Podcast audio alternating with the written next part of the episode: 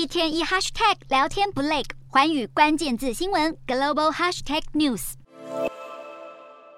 民众在超市里东挑西选，跨半年后，中国最重要节庆春节即将到来。随着中国防疫松绑，民众也开始逐渐恢复疫情前的日常生活。而在百货公司里人潮更多，餐厅里更是坐满顾客，百货业绩逐渐攀升，也让业者相当开心。尽管中国经济慢慢复苏，但每天飙升的疫情已经让其他国家吓坏，纷纷祭出针对中国入境旅客的防疫限制。而最新加入这行列的，就是刚办完二零二二世足赛的卡达。从三号起，从中国抵达卡达的旅客必须提供出发前四十八小时内的 PCR 裁剪阴性报告。比利时政府则宣布将针对中国入境班机的废水进行检测，作为防止疫情扩散及监测新变异株的新措施。而原先不打算对中国入境旅客采取监管措施的印尼，交通部透露正在与疫情小组讨论调整入境措施。其中包含与中国有关的条款，不过还是有一个国家决定逆风而行。高度依赖观光业的柬埔寨总理洪森宣布，不会对来自中国的旅客采取任何防疫限制。